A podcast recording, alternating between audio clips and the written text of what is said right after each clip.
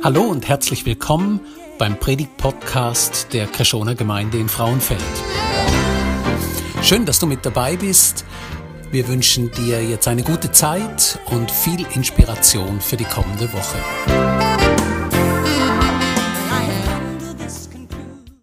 Im Jahr 2016 habe ich so etwas wie einen Neustart erlebt. Und zwar habe ich dann meine Zelt in der Ostschweiz abgebrochen und ich habe mich entschieden, auf Basel zu gehen, um den Jahreskurs auf der St. Krishona zu machen. Ich habe dann noch nicht gewusst, dass aus diesen zehn Monaten fünf Jahre werden. werden. Äh, das ist mir noch nicht bekannt gewesen und das war auch gut gewesen, so.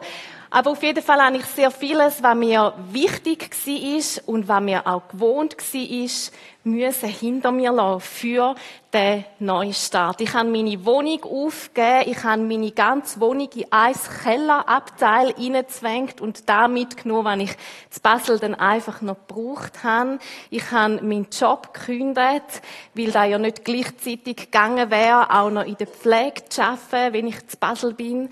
Ich habe auch Freunde und Familie ein Stück weit hinter mir lassen, weil die Distanz dann doch ein bisschen grösser war, so dass ich sie nicht mehr so viel gesehen habe. Ich habe einiges müssen aufgeben für den Neustart. Aber ich bin auch freudig gewesen. Also ich habe mich auch gefreut. Ich bin gespannt gewesen, was wird mich denn überhaupt erwarten in all dem Neuen? Ich habe es ja nicht gewusst. Ich bin gespannt gewesen, gleichzeitig aber auch so ein bisschen ängstlich. Ich habe mich gefragt, wie wird es echt werden? Wie werden die Leute dort sein? Wird es mir gefallen? Ist das da, wo ich wirklich gedacht habe? Ist es letztendlich? Ich merke, das ist so ein, bisschen ein Wechselbad von den Gefühlen. Einerseits eine Freude, eine Vorfreude, aber eben auch ein bisschen eine Angst, eine Nervosität, eine Anspannung, wo da war. Das Volk Israel, wo wir heute uns ein bisschen werden befassen damit, steht auch vor so einem Neustart. Und zwar geht in so zweierlei Hinsicht. Einerseits erlebt das Volk Israel einen Führungswechsel. Nach 40 Jahren stirbt Mose, wo lang wirklich ja, ihren Leiter war. Er hat sie geführt und geleitet durch die Wüste durch. Der Mose stirbt und der Josua wird sein neuer Nachfolger. Sie erleben also so einen Führungswechsel, aber sie erleben auch noch einen zweiten Neustart. Sie erleben, wie sie nach 40 Jahren Wüstenwanderung, vielleicht ist es nicht ganz bei allen 40 Jahren ähm, jetzt in ein neues, unbekanntes Land kommen. Sie sind kurz vor dem Übertritt ins verheißene Land. In das Land, wo Gott ihnen schon ganz lang zugesprochen hat, zugesagt hat. Und ich habe mich gefragt, ja, wie ist es echt am Volk Israel in dieser Situation gegangen? Es ist so vieles unbekannt gewesen. Es ist jetzt plötzlich der Josua da und nicht mehr der Mose, wo sie leitet. Und sie stehen kurz vor dem neuen, vor dem Übertritt in das neue Land. Sie sind jetzt 40 Jahre lang unterwegs gewesen in der Wüste. Sie haben vor allem das gekannt. Das ist das Gewohnte gewesen.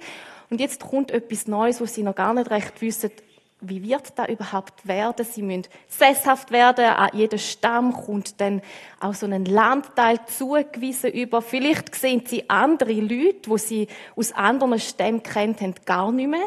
Sie wissen also nicht wirklich, was sie erwartet. Und ich könnte mir vorstellen, dass sie auch einerseits Freude haben auf das Neue, aber eben auch angespannt sind, nicht recht gewusst haben, was sie da erwarten wird.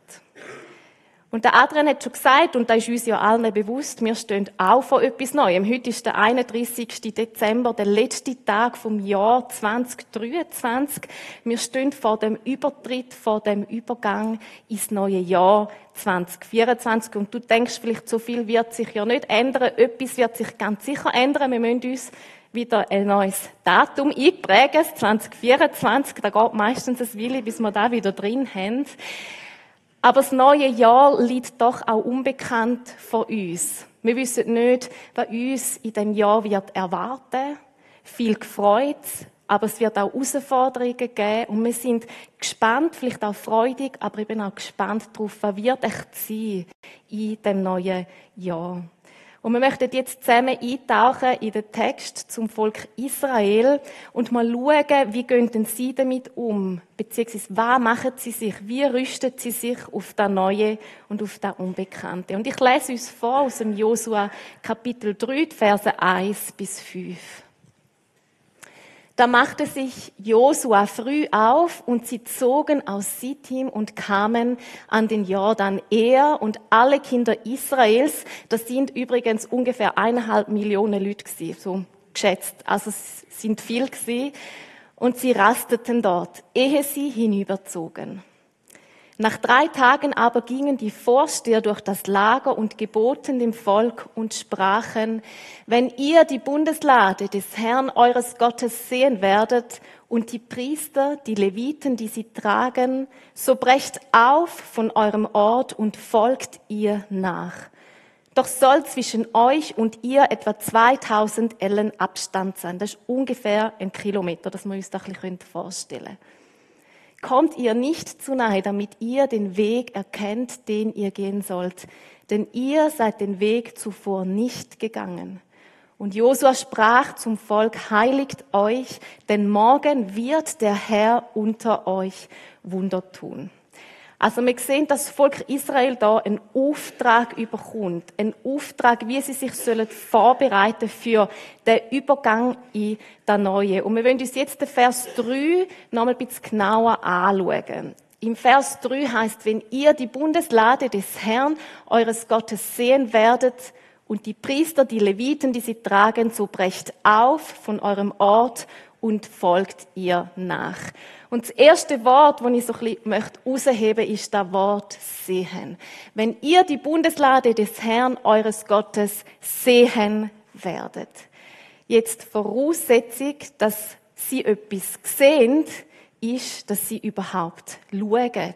Das Volk Israel muss also Ausschau halten. Sie müssen wach sein, sie müssen konzentriert sein, sie müssen den Fokus geschärft haben. Man kann es ein bisschen vergleichen wie mit dem Feldstecher. Wenn ich durchschaue, muss ich da, wenn ich fokussiere, auch scharf stellen, dass ich es wirklich gut sehe.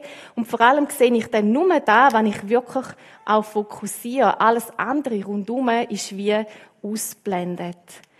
Was sie aber auch müssen, ist einen erhobenen, einen aufrechten Blick haben. Sie sollen es also nicht so machen, wie der Strauß auf dem Bild. Jetzt, ich weiß nicht, ob da ein echtes Bild ist. Es sieht eher nicht ganz echt aus, aber das ist ja gleich.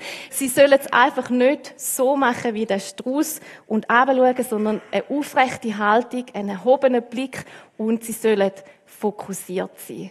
Und vor allem sollen sie auf etwas Bestimmtes schauen nämlich auf die Bundeslade. Die Bundeslade ist normalerweise in der Stiftshütte gestanden, und zwar in dem Teil, im hintersten Teil, im Allerheiligsten. Das war der Ort, wo eigentlich nie jemand hintergegangen ist, außer einmal im Jahr der Hohepriester. Der höchste Priester hat einmal im Jahr ins Allerheiligste dürfen, unter ganz, ganz speziellen Voraussetzungen, wenn er alles hat müssen vorausmachen. Es ist ein Ort wo eigentlich nie jemand dazugekommen ist. Da war, wie die Bundeslade fürs Volk Israel die Gegenwart von Gott verkörpert hat. Dort, wo die Bundeslade ist, ist Gott höchst persönlich anwesend. Sie sollen also, wenn sie den Auftrag haben, zum Schauen, zum Ausschau halten, auf die Bundeslade schauen, sprich, sie sollen auf Gott schauen. Sie sollen Gott fokussieren. Und ich möchte eine erste Frage stellen. Auf wer oder auf was schaust du? Wo liegt dein Fokus? Wenn wir zurückgehen zum Vers 3, habe ich etwas weiteres rausgehoben. Sie sollen also sehen, also sie sollen Ausschau halten. Wenn ihr sehen werdet und die Priester, die Leviten, die sie tragen, so brecht auf. Das ist das Nächste, was sie müssen. Sie müssen wach sein, konzentriert sein, Ausschau halten und dann aufbrechen. Aber zum Aufbrechen braucht es auch etwas. Sie müssen für das parat sein. Sie können ihr Köfferli nicht erst dann packen, wenn sie dann irgendwann einmal Bundesladen sehen. Nein, sie müssen packt haben. Esel und Kamel. Ich nehme nicht an, sie haben so Rollkoffer gehabt. Sie müssen ihre Kamel und Esel parat haben. Alles, was sie brauchen für das Neue. Die Kinder haben müssen angelegt sein und parat. Essensvorräte haben müssen zusammengepackt sein. Das Schuhwerk hat müssen angelegt sein. Sie haben sich müssen parat halten. Parat, um dann können losgehen. Bist du parat für Gott? Bist du parat für seine Gegenwart? Und ich möchte uns an dieser Stelle ermutigen, dass wir uns eben auch parat halten. Dass wir unser Köfferli nicht erst packen, wenn, sondern dass wir parat sind für Gott, für seine Gegenwart. Das Letzte, was ich rausgehoben habe, ist, folgt ihr nach. Sie sollen also parat sein, sie sollen wach sein, konzentriert sein, sich parat halten, zum können nachfolgen. Jetzt zum können jemandem nachfolgen, ist ja auch die Bedingung, dass jemand vorausgeht. Ohne dass jemand vorausgeht, kann man nicht nachfolgen. Und im Fall vom Volk Israel ist das die Bundeslade, die Gegenwart von Gott, höchstpersönlich, wo vorausgeht. Nachfolgen ist der Entscheid, jemandem hineinzugehen. In die Fußspuren von demjenigen zu treten, wo vorausgeht. Nachfolgen bedingt, den eigenen Weg zu verlassen und denjenigen nachzugehen, der vorausgeht. Sie sollen also den Weg nehmen, wo Gott geht. Den Weg nehmen, wo er vorausgeht. Und auch da möchte ich dir eine Frage stellen. Folgst du Gott nach? Oder bist du vielleicht sogar noch auf deinem eigenen Weg unterwegs? Wir sehen also an dieser Stelle, dass das Volk den Auftrag hat, sie sollen Ausschau halten Sie sollen wach sein, sie sollen fokussiert und konzentriert sein. Sie sollen schauen auf die Bundeslade. Sie sollen sich parat halten, parat, zum können nachfolgen. Bevor da alles passiert ist, hat aber noch etwas ganz, ganz Wichtiges müssen vorausgehen. Und da lesen wir im Vers 5. Das sagt Josua zum Volk, heiligt euch, denn morgen wird der Herr unter euch Wunder tun. Heilige ist vielleicht das Wort, wo uns nicht mehr so geläufig ist. Heilige meint ganz, ganz grob zusammengefasst, sich innerlich und äußerlich parat machen für Gott, für die Gegenwart. Man kann es ein bisschen sagen, es ist ein Abstauben von dem Schmutz. Es ist ein Abstauben von dem, wo eigentlich nicht sein sollte und wir können uns noch in einem anderen Bild vorstellen. Bilder haben immer ihre Grenzen und gleich kann es uns ein bisschen helfen, da ein bisschen jetzt zu spüren. Stellt euch vor, ihr erwartet ganz, ganz einen höheren Besuch. Da kann meinetwegen ein Bundesrat oder eine Bundesrätin sein. Ich weiss nicht, wer für euch ein höherer Besuch ist. Oder jemand, den ihr ganz, ganz fest gern habt. Und euch ist es extrem wichtig, dass wenn der Besuch zu euch kommt, einfach alles parat ist die Wohnung blitzblank putzt. Jedes Fenster, die Vorhänge sind gewaschen, jeder Löffel ist poliert. Das beste Essen steht auf dem Tisch, ob ihr selber kocht oder wie ich vielleicht da bestellen bei einem Catering. Einfach, dass es das beste Essen ist. Vielleicht könnt ihr euch auch ganz schön anlegen, dass ihr auch äußerlich schön aussehen und ihr überlegt euch, ja, wie spreche ich denn die Person überhaupt an? Was rede ich denn mit so einem Bundesrat? Da muss ich mich vielleicht noch ein bisschen vorbereiten. Es ist so die beste Vorbereitung, die ihr überhaupt könnt machen für den höheren Besuch. Ein bisschen ähnlich ist es in der Heiligung. Es ist die beste Vorbereitung, innerlich und äußerlich, die ihr könnt machen für Gott. Alles, wo Gott nicht ehrt, alles, was ihm nicht gefällt, wird abgestaubt und weggemacht. Durch Heiligung macht sich das Volk parat für das, was am nächsten Tag wird passieren. Normalerweise ist der Vorgang der Heiligung etwas gewesen, wo vor allem Priester gemacht haben. Bevor sie ins Heiligtum hinein sind, haben sie sich geheiligt. Da könnt ihr alles nachlesen. Jetzt aber Gott der Auftrag als ganze Volk, das ganze Volk, die eineinhalb Millionen bis zwei Millionen Leute sollen sich parat machen. Warum? Weil Gott höchst persönlich, der heilige Gott, unter ihnen wird sein. Sie sollen sich parat machen für die Gegenwart von Gott. Und ich würde sogar so weit gehen und sagen, dass die Heiligung die Voraussetzung war, dass das Volk überhaupt hat können fokussiert sein, dass das Volk den richtigen Blick, den richtigen Fokus hat dass das Volk sich auch parat gehalten hat, dass sie bereit sind für die Gegenwart, dass sie ihm letztendlich auch können nachfolgen. Gott höchstpersönlich. Sie haben sich für ihn parat gemacht. Also wir sehen, das Volk Israel steht vor dem Neuen, vor dem Unbekannten und wir haben gesehen, wie sie sich sollen vorbereiten. Sie sollen alles ausmisten, was der Fokus auf Gott, was der Fokus auf seine Gegenwart möchte rauben. Sie sollen sich zurüsten für ihn, dafür, dass er vorausgeht, dafür, dass er mitten unter ihnen wird sein. Und das ist die beste Vorbereitung, wo das Volk Israel zu dieser Zeit hat können machen im Blick auf das Neue und auf das Unbekannte. Wir sind auch vor dem Neuen, vor dem Unbekannten. Und es ist ein wie so ein weißes Blatt. Es ist leer, es ist unbeschrieben, es steht noch nichts drauf. Wir wissen nicht, was uns wird erwarten, was vor uns liegt. Aber wir kennen jemanden, der uns vorangeht.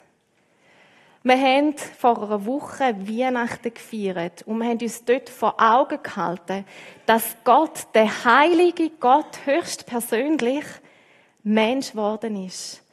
Dass Jesus Christus auf diese Welt gekommen ist, um uns zu retten, um mit uns Beziehung zu haben, um in die Gegenwart zu kommen, mit uns. Und er ist derjenige, der uns führt und leitet und wo uns vorangeht. Jesus sagt im Neuen Testament ein in anderen Worten. Er sagt, der Hirte, also Jesus Christus, ruft jedes seiner Schafe mit seinem Namen und führt sie aus dem Stall. Wenn er alle seine Schafe ins Freie gebracht hat, geht er vor ihnen her und die Schafe folgen ihm, weil sie seine Stimme kennen. Ich möchte dich fragen, kennst du Jesus Christus? Kennst du den guten Hirt? Kennst du den, wo dir vorangeht? Kennst du vor allem seine Stimme und losisch du auf seine Stimme? Losisch du, wenn er ruft? So wie das Volk Israel haben auch wir den Auftrag. Wir haben den Auftrag, uns zu heiligen, uns abzustauben, uns innerlich und äußerlich parat zu machen für Gott, für seine Gegenwart. Wir sollen ihn fokussieren, auf ihn schauen, Ausschau halten, nach ihm, unseren Blick für ihn schärfen. Wir sollen uns parat halten, Pakt haben für ihn, für seine Gegenwart, parat sein, parat, um ihm letztendlich nachzufolgen unseren eigenen Weg, wo wir vielleicht manchmal das Gefühl haben, ist der bessere Weg zu verlassen und ihm nachzufolgen. Weil er derjenige ist, wo uns leitet, weil er derjenige ist, wo uns führen tut, weil er derjenige ist, wo das Unbekannte kennt und uns vorangeht. Er ist ein treuer Gott. Und wir möchten jetzt ein Lied miteinander singen, wo es genau um das geht, dass er der treue Herr und Gott ist, bevor wir nachher in den zweiten Teil der Predigt gehen.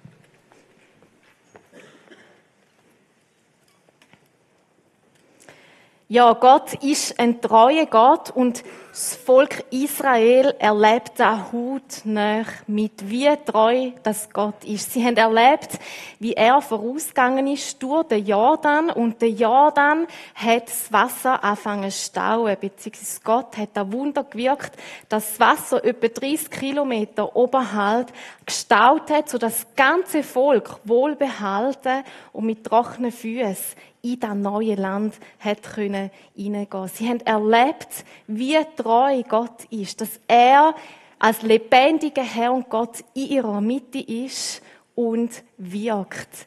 Und jetzt kommen sie nochmal einen Auftrag über. Sie sollen sich nämlich erinnern und wir lesen im Josua Kapitel 4, Verse 4 bis 7. Also rief Josua die zwölf Männer, die er ausgewählt hatte, einen aus jedem Stamm, zusammen und befahl ihnen, geht in den Jordan zur Bundeslade des Herrn, eures Gottes. Jeder von euch soll einen Stein aufheben und auf seinen Schultern aus dem Fluss tragen. Insgesamt zwölf Steine, einen für jeden der zwölf Stämme. Diese Steine sollen als Denkmal dienen. Später werden eure Kinder einmal fragen, was bedeuten euch diese Steine? Dann könnt ihr ihnen antworten, sie erinnern uns daran, dass der Jordan sich teilte, als ihn die Bundeslade des Herrn durchquerte. Diese Steine sollen eine ewige Gedenkstätte für das Volk Israel sein. Sie sollen also so Steine aus dem Jordan rausnehmen.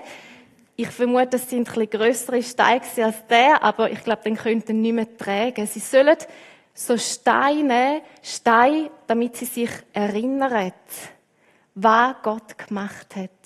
Damit sie sich erinnern, wer denn in ihrer Mitte ist.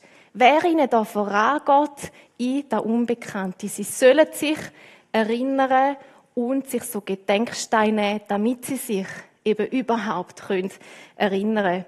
Ich glaube, wir Menschen brauchen so Erinnerungshilfe. Einmal mir geht es so. Ich brauche Erinnerungshilfe, damit ich mich erinnere, auch an das, was Jesus Christus gemacht hat. Und zwei von diesen Erinnerungshilfen, von diesen Gedenksteinen, die ich habe, möchte ich teilen mit euch.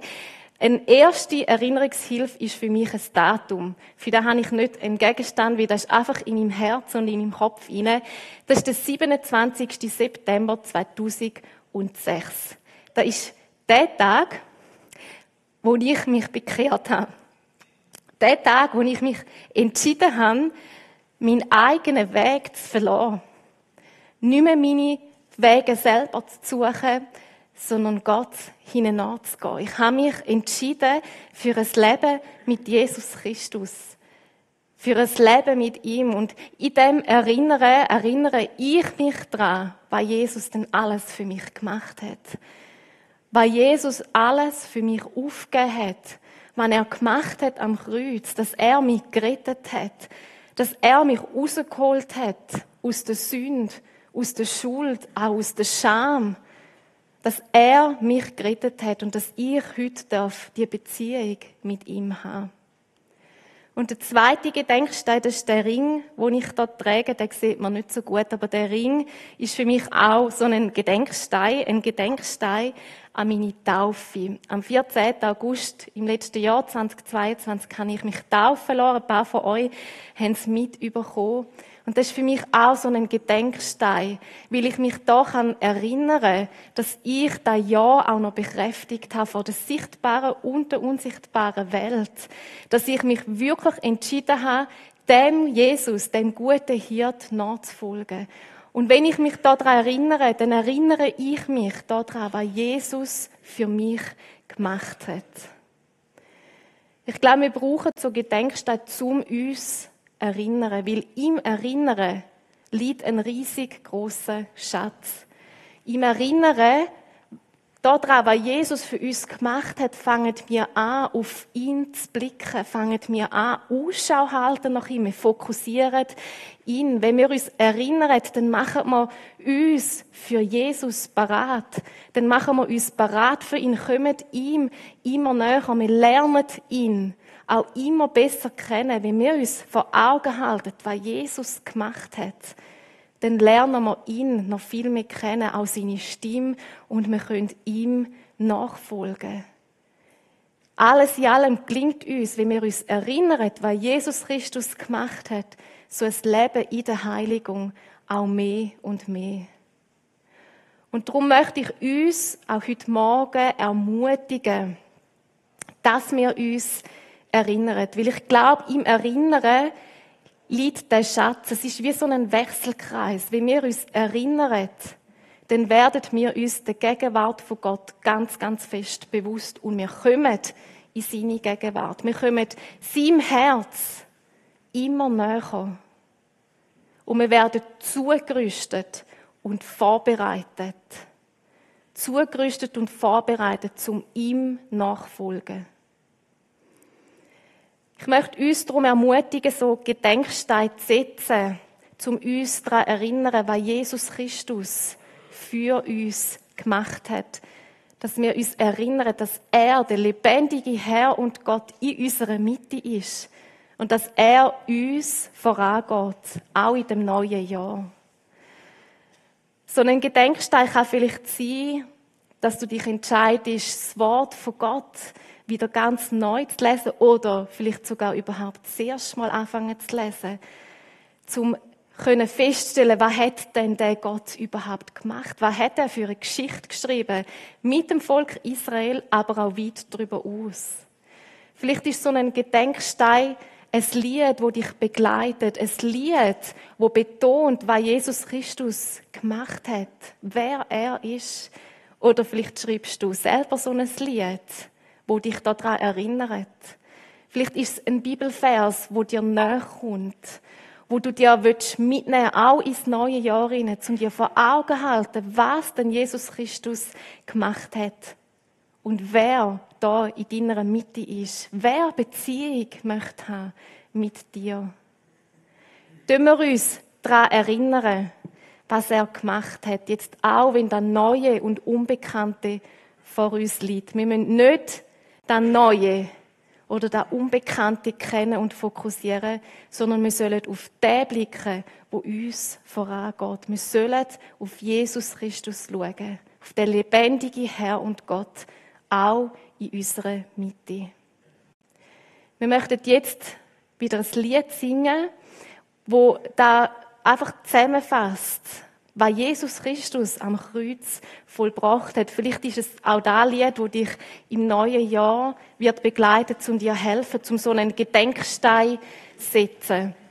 Und wir wollen nachher auch in eine Zeit vom Lobpreis einsteigen und könnt euch doch Zeit nehmen, jetzt gerade auch in diesen Zeit, wo wir singen, wo wir Gott werden loben und preisen, dir zu überlegen, was möchtest du für einen Gedenkstein setzen?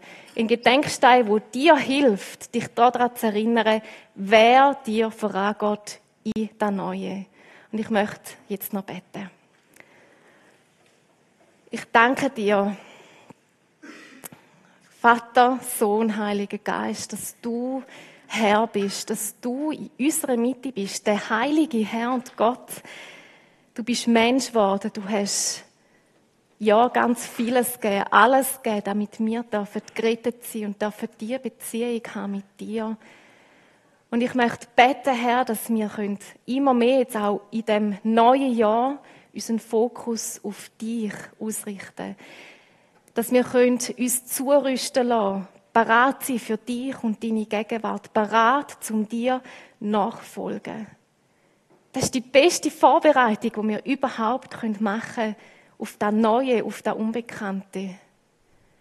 Danke, dass wir nicht auf das schauen müssen, sondern dass du uns vorangehst. Und dich können wir kennen, dir können wir vertrauen und dir dürfen wir nachfolgen. Amen.